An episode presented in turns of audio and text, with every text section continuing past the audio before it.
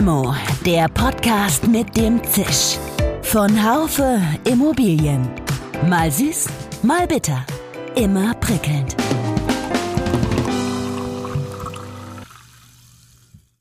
Hallo, liebe Limo-Fans. Soeben gab es eine Meldung, dass wieder mal eine Seniorenresidenz ihren Betrieb eingestellt hat wegen Fachkräftemangels und wegen der gestiegenen Energiekosten.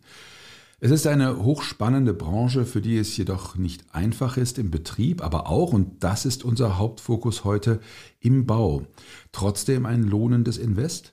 Aber sowas von meint Marc Umeyer, COO Projektmanagement und Bau bei der Carestone Group, mit dem ich heute meine Limo trinke. Auch wenn die Politik nicht unbedingt mitzieht.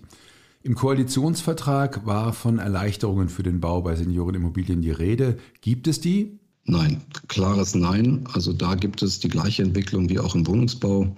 Die Genehmigungszeiten sind unangemessen lange. Es gibt hier und da, und das ist gerade in den kleinen Kommunen zu erkennen, noch die Chance, dass man in zwei Monaten eine Baugenehmigung hat. Aber das ist die Ausnahme. Was die Nachhaltigkeit betrifft, wie die Problematik mit den 16 verschiedenen Landesheimbauverordnungen gelöst werden kann, dazu im Folgenden. Mein Name ist Dirk Labusch, ich bin Chefredakteur des Fachmagazins Immobilienwirtschaft. Diese Podcast-Folge wird Ihnen präsentiert von Carestone, Deutschlands führendem Entwickler, Realisierer und Anbieter für Senioren- und Pflegeimmobilien. Herr Umeyer, wie geht es Ihnen? Wo treffe ich Sie heute an? Ja, guten Tag, Herr Labusch. Ähm, ja, Sie treffen mich virtuell in meinem äh, schönen Homeoffice an. Ich äh, habe mir heute mal das Recht rausgenommen, in Anbetracht unseres äh, Podcasts, ähm, mich ganz zurückzuziehen, ganz in Ruhe und möglichst störungsfrei, damit wir hier ein schönes Gespräch führen können. Ich wollte völlig anders einsteigen in unser Gespräch, aber ich bin gerade das zweite Mal binnen kurzem über eine Nachricht gestolpert, dass eine Seniorenresidenz, das ist diesmal in Bad Soden, kurzfristig ihren Betrieb beendet. Gründe sind fehlendes Pflegepersonal und gestiegene Energiekosten. Lesen Sie sowas überhaupt? Interessiert Sie das, wo Sie ja nicht persönlich betroffen sind? Also erstmal ja, natürlich lesen wir das und das geht ja auch über alle möglichen Alertmelder. Und es interessiert uns sehr, denn äh, das ist natürlich entscheidender Teil unseres Geschäfts. Also äh, wie gut performt ein Betreiber und gibt es aus der Betreibersphäre Risiken, das ist für uns äh, von essentieller Bedeutung, ja, absolut. Nun kann es ja jeden treffen, es kann auch an den Umständen liegen, äh, für die keiner was kann. Aber das ist ja auch wichtig, seinen Betreiber, das haben Sie ja schon angedeutet, gut auszusuchen.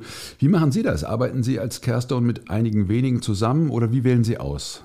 Ja, wir wählen sehr genau aus und machen das ja nicht erst seit gestern und deswegen verfügen wir mittlerweile über ein gut erprobtes Netzwerk von im Moment so circa 40 Betreibern, die wir auf allen möglichen Wegen kennengelernt haben. Ich habe immer gerne die Geschichte erzählt von dem einen, den wir vor Jahren kennengelernt haben. Der hatte gar nichts, also hatte nicht mal ein Haus. Den haben wir dann gemeinsam expandiert und der hat heute äh, 20 Häuser mhm. und der expandiert mit uns auch weiter. Dann ist natürlich äh, eine Grundvoraussetzung, dass man diese Betreiber sehr gut kennt. Also man kennt ihr, ihre Zielsetzung, man kennt ihr, ihr Geschäftsmodell, ihr Geschäftsgebaren sozusagen und ähm, kann quasi in den Kopf des Betreiberunternehmers gucken mhm. und erkennt über ein darüber gelagertes Monitoring sehr, sehr gut, und vor allen Dingen sehr früh, ob es irgendwelche Themen gibt, die auch aus unserer, von unserer Seite ähm, bei dem Betreiber äh, verbessert werden könnten. Okay. Das, das ist ein ganz entscheidender Teil, denn was wir bauen, ich vermute, wir kommen da später noch drauf, äh, sind ja Betreiberimmobilien. Und deswegen muss der Betreiber, muss der gut sein. Ja, ja, aber 40, das hört sich erstmal viel an. Das heißt, kann man 40 Betreiber wirklich so richtig gut kennen? Natürlich kann man die nicht alle gleich gut kennen. Und ähm, es gibt auch Betreiber, mit denen wir phasenweise eng zusammenarbeiten, die dann erstmal wieder ihre Expansion sozusagen verdauen müssen, also in eine, in eine Belegung kommen müssen und nicht einfach immer weiter expandieren. Ähm, und dann tritt an diese Stelle der andere Betreiber und dann der nächste und wieder der nächste. aber wir haben diese Partnerschaften und wir haben die Projekte mit diesen Pachtverträgen. Es ist, wie gesagt, von entscheidender Bedeutung, dass der Betreiber gut funktioniert und für uns, wenn er dann äh, im Betrieb ist, dass wir auch ein Mindestmaß an Informationen bekommen, äh, wie er sich derzeit äh, wirtschaftlich aufstellt. Also wie ist seine Belegungsquote, wie sind seine Investitionskostensätze und dergleichen. Ist äh, bei Ihnen schon mal sowas passiert, dass eine Residenz jetzt schließen musste, weil eben aus, jetzt sage ich mal, aus Gründen des Fachkräftemangels, wie es ja hier in dem Fall eben passiert ist? Nein, also in dieser Form ist es bei uns zum Glück noch nicht passiert.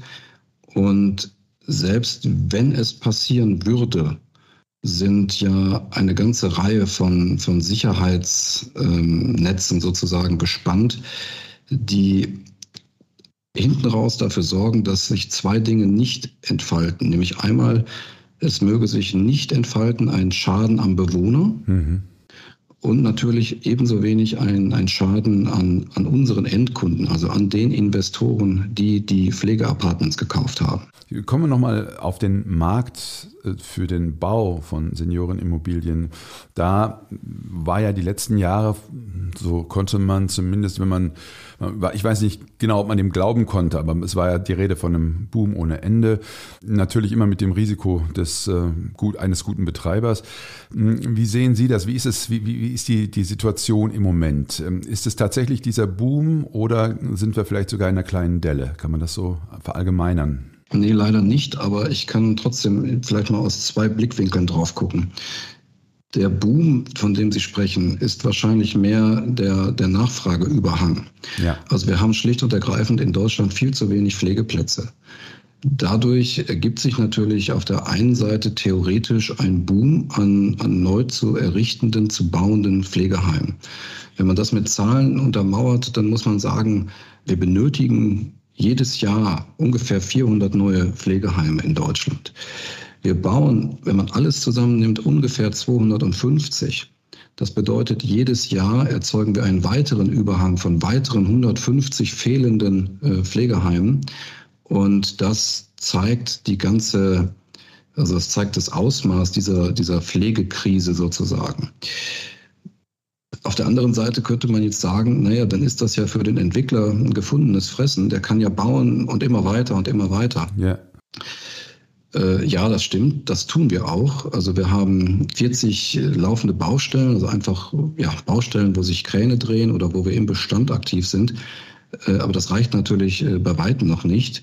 Denn wir haben nicht die Möglichkeit, völlig frei zu agieren. Wir sind in einem überwiegend geregelten Markt. Hm. Diese Regelungen ergeben sich ähm, auf der Betreiberseite durch die mögliche finanzielle Ausstattung der Betreiber durch die Pflegekassen oder durch die, durch die Sozialkassen und auf unserer Seite natürlich durch ein komplettes Reglement der Baubeschreibung, also wie wir bauen können. Genau, und das ist von Bundesland zu Bundesland verschieden, das kennen wir ja auch. Genau, da leben wir im äh, geliebten Föderalismus sozusagen. Ja. Aber wir haben eine Antwort darauf. Na okay, dann schießen wir mal los, die will ich hören. Ja, die gehört für mich eigentlich in den Bereich unseres äh, sogenannten Carestone-Moduls. Also wir haben über äh, unsere Entwicklung der letzten Jahre, über unseren ESG-Prozess, über unser Nachhaltigkeitskonzept äh, und dergleichen haben wir ähm, ein, ein, ein sogenanntes Kerston-Modul entwickelt, welches jetzt in der Lage ist, den 16 doch eben hier und da abweichenden Ländergesetzgebung und Pflegegesetzgebung der Bundesländer eben uniform zu entsprechen. Also dieses Modul können Sie jetzt in jedes Bundesland äh, hinliefern und dort äh, aufbauen. Ähm, und das ist quasi der Nukleus eines jeden äh, Pflegeheims, nämlich das Zimmer mit dem Bad, so als kleinste äh, Einheit. Mhm. Die haben wir jetzt entwickelt und haben sie auch noch in unterschiedlichen Baukonstruktionen gedacht. Also ganz aktuell errichten wir unser Leuchtturmprojekt, ähm, wo wir äh, dieses Modul sogar wirklich als räumliches Modul, als Holzmodul auch noch montieren. Dort sind äh, mit 75 Modulen insgesamt nachher circa 6000 Quadratmeter BGF entstanden. Und äh, das ist vollständig vorgefertigt unter Dach bei immer gleichbleibenden Bedingungen eben äh, industriell vorgefertigt. damit konnten wir die, die Einflüsse, die auf uns im Bereich der Entwicklung und der Planung äh, eindrängen, äh, recht gut beantworten. Nämlich der, die Geometrie dieses Moduls ist gleich. Die Ausstattung ist, wenn wir es im Modulbau machen, schon fertig, wenn das Modul auf die Baustelle kommt. Und trotzdem ist es eben nicht uniform. Also äh, es, sieht jetzt nicht jedes Haus gleich aus, sondern ganz im Gegenteil, diese Art zu bauen ähm, verleiht uns auch die Möglichkeit, noch individuellere Fassadengestaltungen äh, vorzunehmen, sodass es uns gelingt, ein Unikat, also eigentlich ist jedes Pflegeheim ein Unikat, aber dann doch äh, skalierbar, seriell zu fertigen und den Grundstücksgegebenheiten dann eben noch anzupassen.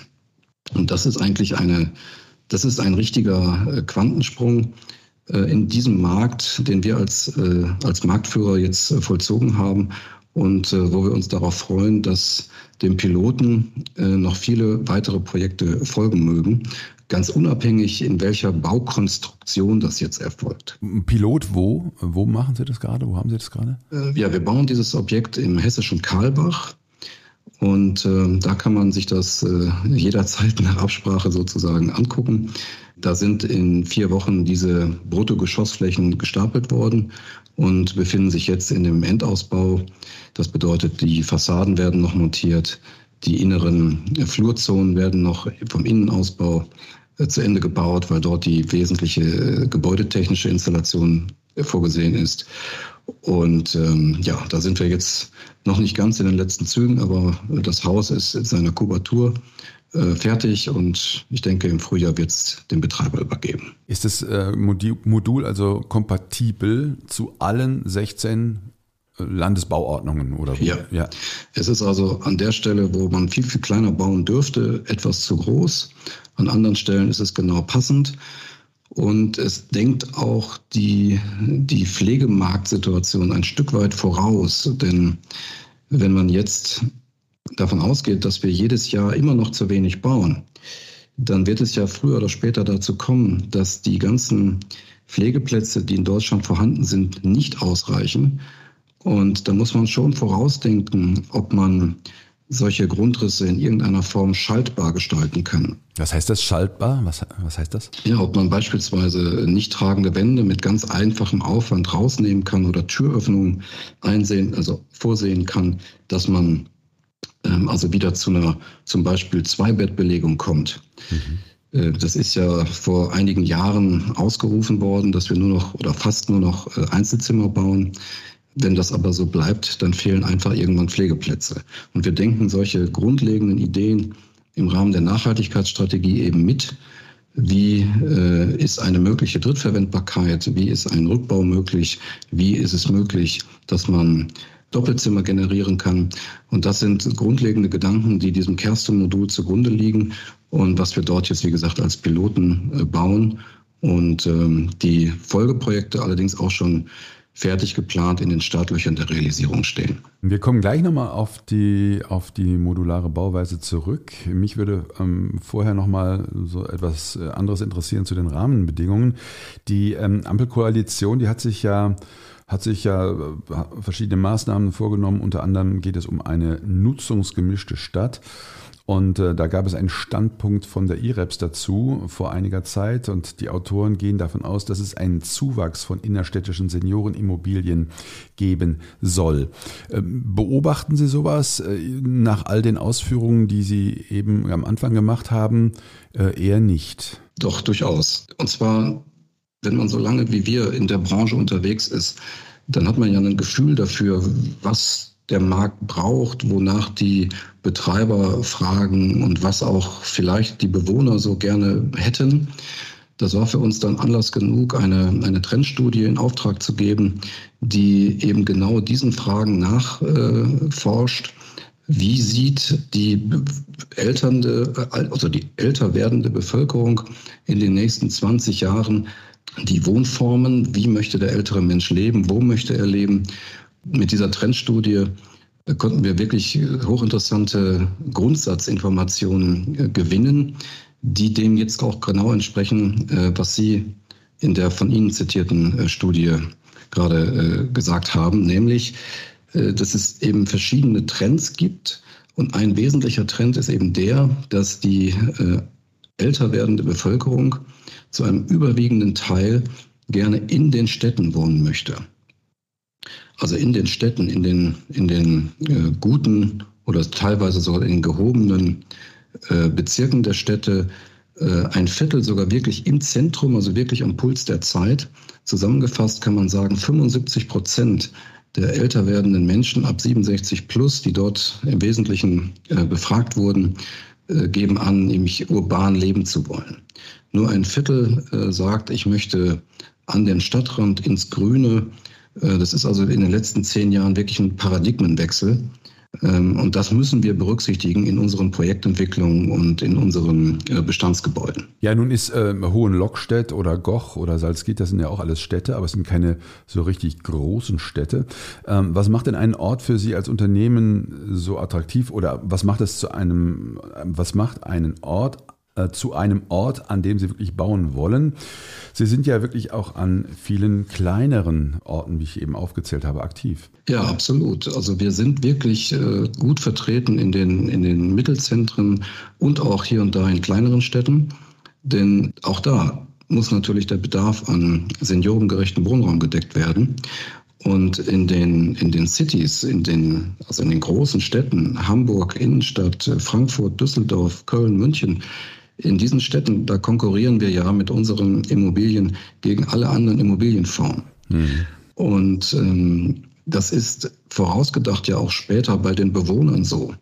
Auch die jungen Menschen streben ja in die Städte, weil dort ähm, davon ausgegangen wird, dass die Wohnformen oder die, die Lebensformen angenehmer sind. Wenn das jetzt gleichermaßen die, die ältere werdende Bevölkerung tut, dann konkurrieren ja diese beiden diese beiden Gruppen äh, um den limitierten Platz. Und äh, das führt eben dazu, dass man an, an der Stelle der, der Bauleitplanung, der B-Planentwicklung dem Rechnung tragen muss. Ansonsten gilt das Gesetz des Stärkeren und die Chance, dass die älteren, älteren Menschen, die wahrscheinlich wirtschaftlich auch etwas schwächer gestellt sind als die 30-, 40-Jährigen, äh, diesen, diesen Wettbewerb dann verlieren würden. Ja gut, aber ähm, Plätze für sie braucht es ja auch in den größeren Städten. Genau, die braucht es und deswegen ist es auch sinnvoll und richtig, dass man ähnlich wie man beim sozialen Wohnungsbau vorgeht, an der Sozialquote auch die Pflegeheime beteiligt.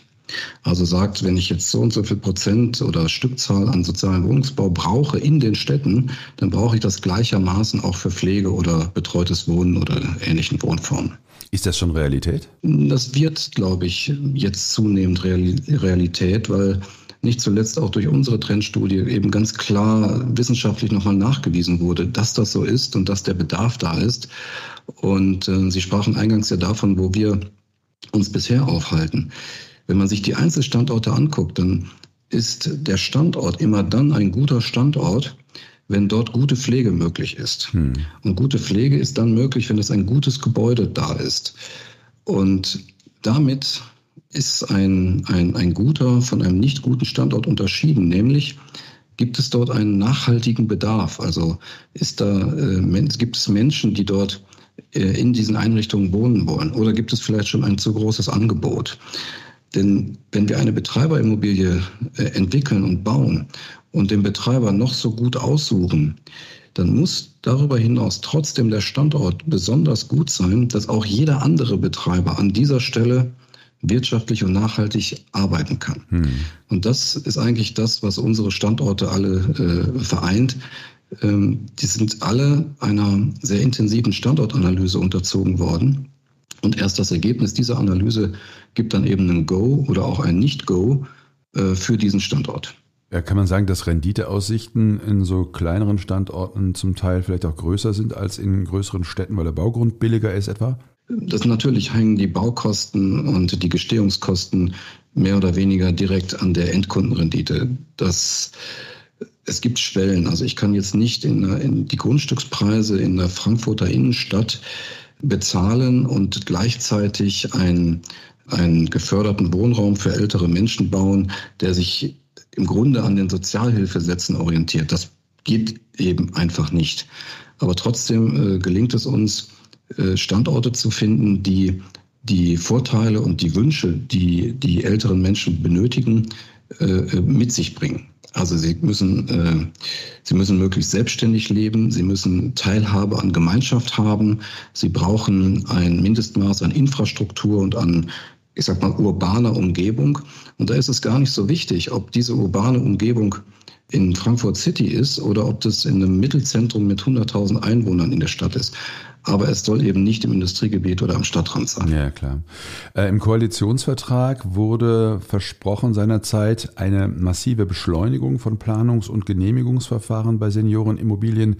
Äh, gibt es die tatsächlich? Nein, klares Nein. Also da gibt es die gleiche Entwicklung wie auch im Wohnungsbau.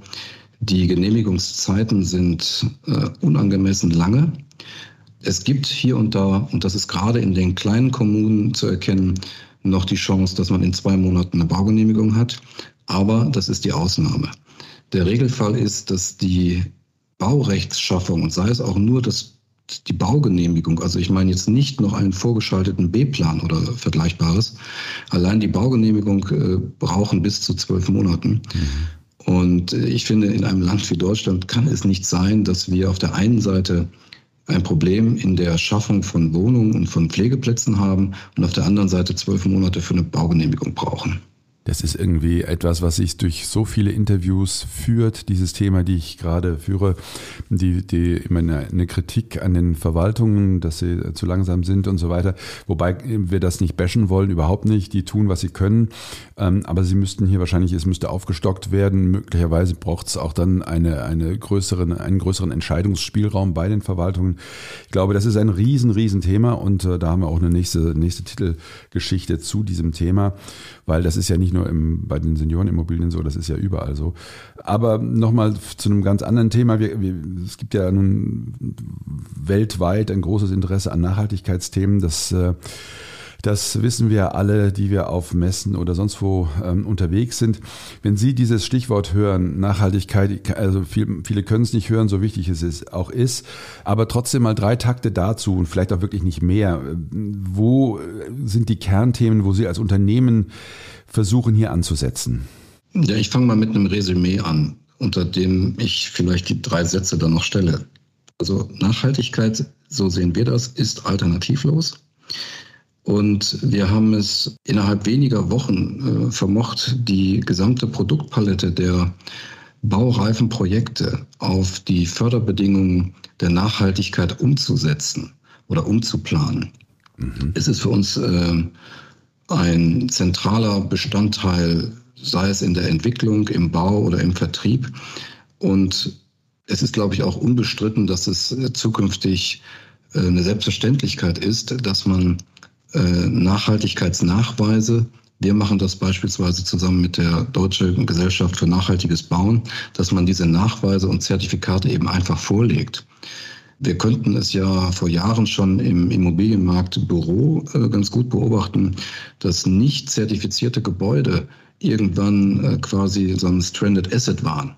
So ist es hier noch nicht, aber wir haben angefangen, die gesamte Produktpalette umzustellen, sei es im Holzbau, im Massivbau. Die Projekte, die wir entwickeln und bauen, bauen wir äh, mit Nachhaltigkeitszertifikaten und sind auch selber äh, aktives Mitglied in DGNB geworden. Wie sehen Ihre Aktivitäten da aus? Also welche Möglichkeiten hat man als Unternehmen, sich da einzubringen? Ja, wir haben gerade erfreulicherweise sehr große Möglichkeiten, denn also die KfW, die Kreditanstalt für Wiederaufbau, hat ja Programme, die Nachhaltigkeit durch günstige Zinssätze und teilweise Restschuldbefreiung fördern und bedingt eine Zertifizierung durch den DGNB. Mhm. Der DGNB hingegen hat bisher nur äh, den Wohnungsbau als, ich sag mal, eigene Klasse sozusagen in den Bewertungskriterien entwickelt.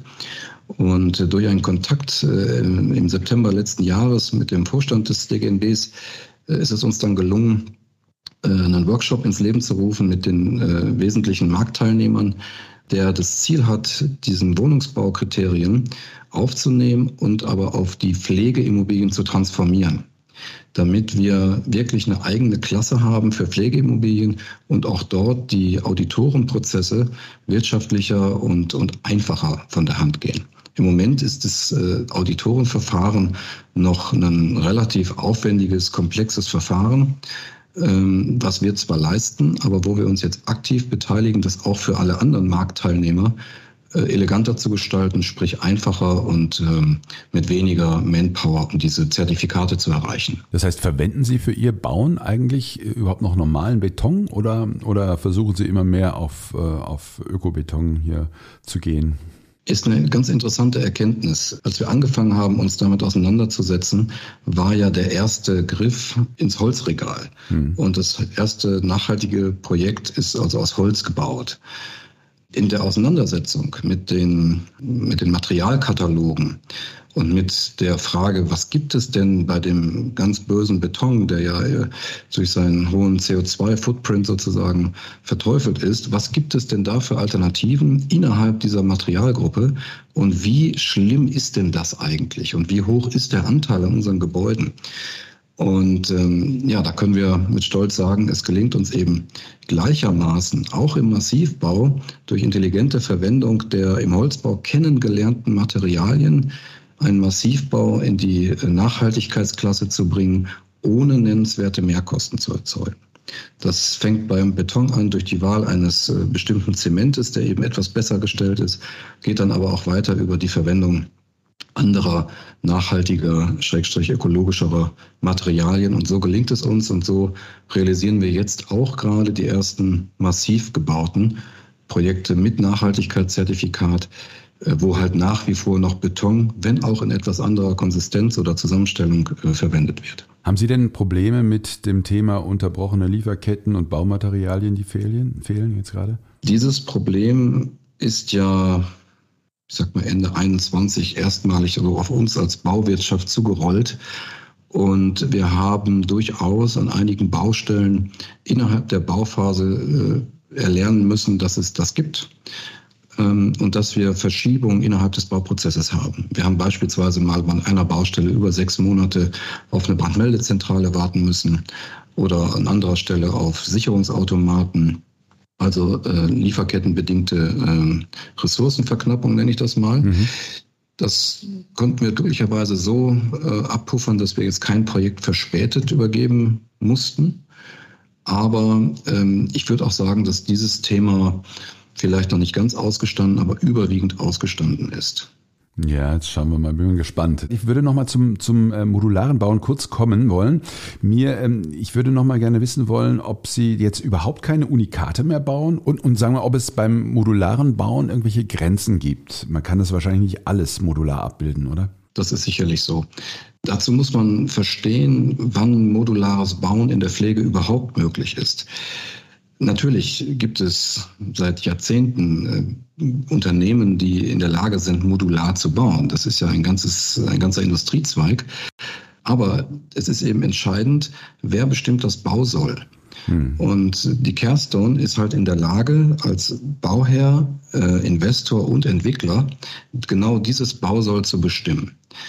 Das bedeutet, wenn wir sagen, unser Kerstin-Modul ist beispielsweise vier Meter und fünf breit, um mal eine Zahl zu nennen, ähm, dann ist dem Betreiber eigentlich relativ egal, ob das 3,89 Meter ist oder 4,12 Meter. Wenn wir mit 4,5 Meter fünf alles erreichen, mhm. erreicht er in diesen Häusern auch eine gute Pflege. Deswegen ist ähm, eben entscheidend, dass wir das Bausoll vorgeben und dann die Partner einbinden, die das dann modular äh, oder auch in Tafelbauweise oder auch massiv herstellen. Der Unikatcharakter dieser Gebäude, der ist eigentlich immer dadurch gegeben, dass wir immer unterschiedliche Grundstücksparameter haben. Und je näher wir an die Innenstädte rücken und damit je mehr der Grundstückspreis steigt, umso kleiner werden die Grundstücke und umso mehr ist der Zwang gegeben, sich quasi nur noch über die Abstandsflächen limitiert an dieses Grundstück, an den Grundstücksgrenzen zu orientieren. Und das führt dann hier und da sicherlich zu Grenzen des modularen Bauens. Aber bis wir die erreicht haben, werden wir einige äh, modular gebaute Gebäude in Deutschland sehen. Ja, spannend. Äh, Sie sind ja als Unternehmen gerade in verschiedenen Bereichen ausgezeichnet worden, werden Sie, glaube ich, immer wieder. Gibt es denn Bereiche, in denen Sie sich noch verbessern wollen, wo Sie noch weiter vorankommen wollen? Ja, natürlich. Also äh, zahlreiche. Eigentlich könnte ich jetzt all die Bereiche aufzählen, äh, in denen wir uns schon entwickelt haben. Und zwar ähm, würde ich das mal unter die Überschrift stellen, also das Erreichte ausbauen, beziehungsweise den, den eingeschlagenen Weg weitergehen. Also unser, unser ESG-Rating beispielsweise, da sind wir, obwohl es unser erstes Rating war im letzten Jahr, schon unter den weltweit äh, besten 11 Prozent gelandet. Das führen wir natürlich fort oder unsere äh, Bemühungen, äh, die, die Flexibilität in unseren Prozessen aufrechtzuerhalten, beziehungsweise die noch zu verbessern. Äh, ich sagte, dass wir es geschafft haben, die Produktpalette von der konventionellen Bauweise auf eine NH-förderfähige Bauweise umzustellen, in wenigen Wochen erreicht haben. Also solche, äh, solche Qualitäten, die bauen wir weiter aus. Und ähm, die, die Erkenntnisse aus unserer Trendstudie, die führen ja zu, zu Forderungen. Also natürlich müssen wir uns daran beteiligen, die Prozesse in, der, in den Baugenehmigungsphasen oder in den Bauleitverfahren, dass wir da gehört werden und dass man sagt, zukünftig gibt es eben äh, innerstädtische Quartiere, die sozialen Wohnungsbau und Pflege äh, in sich tragen. Und äh, da, da steckt unser Potenzial und da werden wir uns weiterhin engagieren. Ja, wir kommen zum Schluss, sonst hört uns nachher keiner mehr zu. Deswegen äh, letzte Frage, Herr Umeyer. Wir geben Ihnen eine Limo aus und die dürfen Sie trinken mit wem auch immer Sie wollen. Kann der Immobilienbranche zugehörig sein, aber auch nicht. Kann leben, kann tot sein. Ja, ich lasse Sie kurz, kurz nachdenken. Die Frage lautet, mit wem würden Sie sie trinken? Also ich habe jetzt so viel über uns als Kerston berichtet und erzählt und bin wirklich hier im Kerston Flow. Ich würde äh, diese Limo oder diesen Kasten Limo äh, ja mit unserem eigenen Team trinken. Ich würde mit unseren Entwicklern, unseren Projektmanagern, unseren Vertrieblern, unserem Marketing äh, würde ich diese Limo trinken, weil äh, ja, da hat sich jeder einzelne ein Fläschchen verdient. Vielen Dank. Ja, alles Gute für Sie. Ich glaube, wir haben einiges über das Thema Seniorenimmobilien, den Bau gelernt und einiges über Ihr Unternehmen. Ich freue mich auf vielleicht eine nächste Folge. Äh, bis zum nächsten Mal, Herr Umeyer. Ja, Herr Labusch, herzlichen Dank dafür. Man kann nicht immer über alles reden, aber dafür gibt es ja weitere Folgen. Limo geht ins dritte Kalenderjahr und darüber freue ich mich wirklich sehr und vor allem darüber auch, dass Sie uns gewogen bleiben. Bis zur nächsten Folge mit einem großen Dank an die Technik Severin Goutier und Nico Usbeck. Ihr, euer Dirk Labusch. Schön, dass Sie dabei waren. Bis zur nächsten Folge von Limo, dem Podcast mit dem Zisch von Haufe Immobilien. Um keine Folge zu verpassen, abonnieren Sie doch einfach den Podcast in Ihrer Podcast-App.